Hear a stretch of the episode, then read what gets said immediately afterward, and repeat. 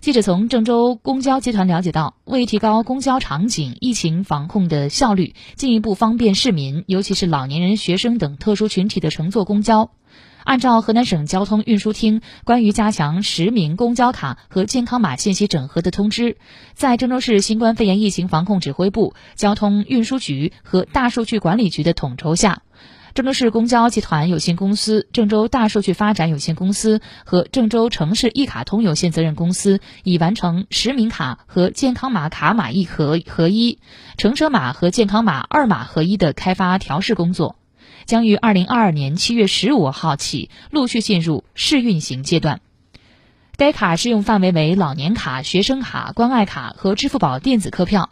其他电子卡、公交卡、银联、微信、易支付等支付方式暂不使用。老年卡、关爱卡、学生卡可以直接刷卡使用，支付宝可以直接扫码使用。使用时，刷卡机有四种提示语音。其他公交卡和银联、微信、易支付等支付方式的语音保持不变。试运行期间，将以部分车辆、部分线路逐步全覆盖方式开展。在试运行期间，乘客仍需要扫扫车上的场景码，并且出示。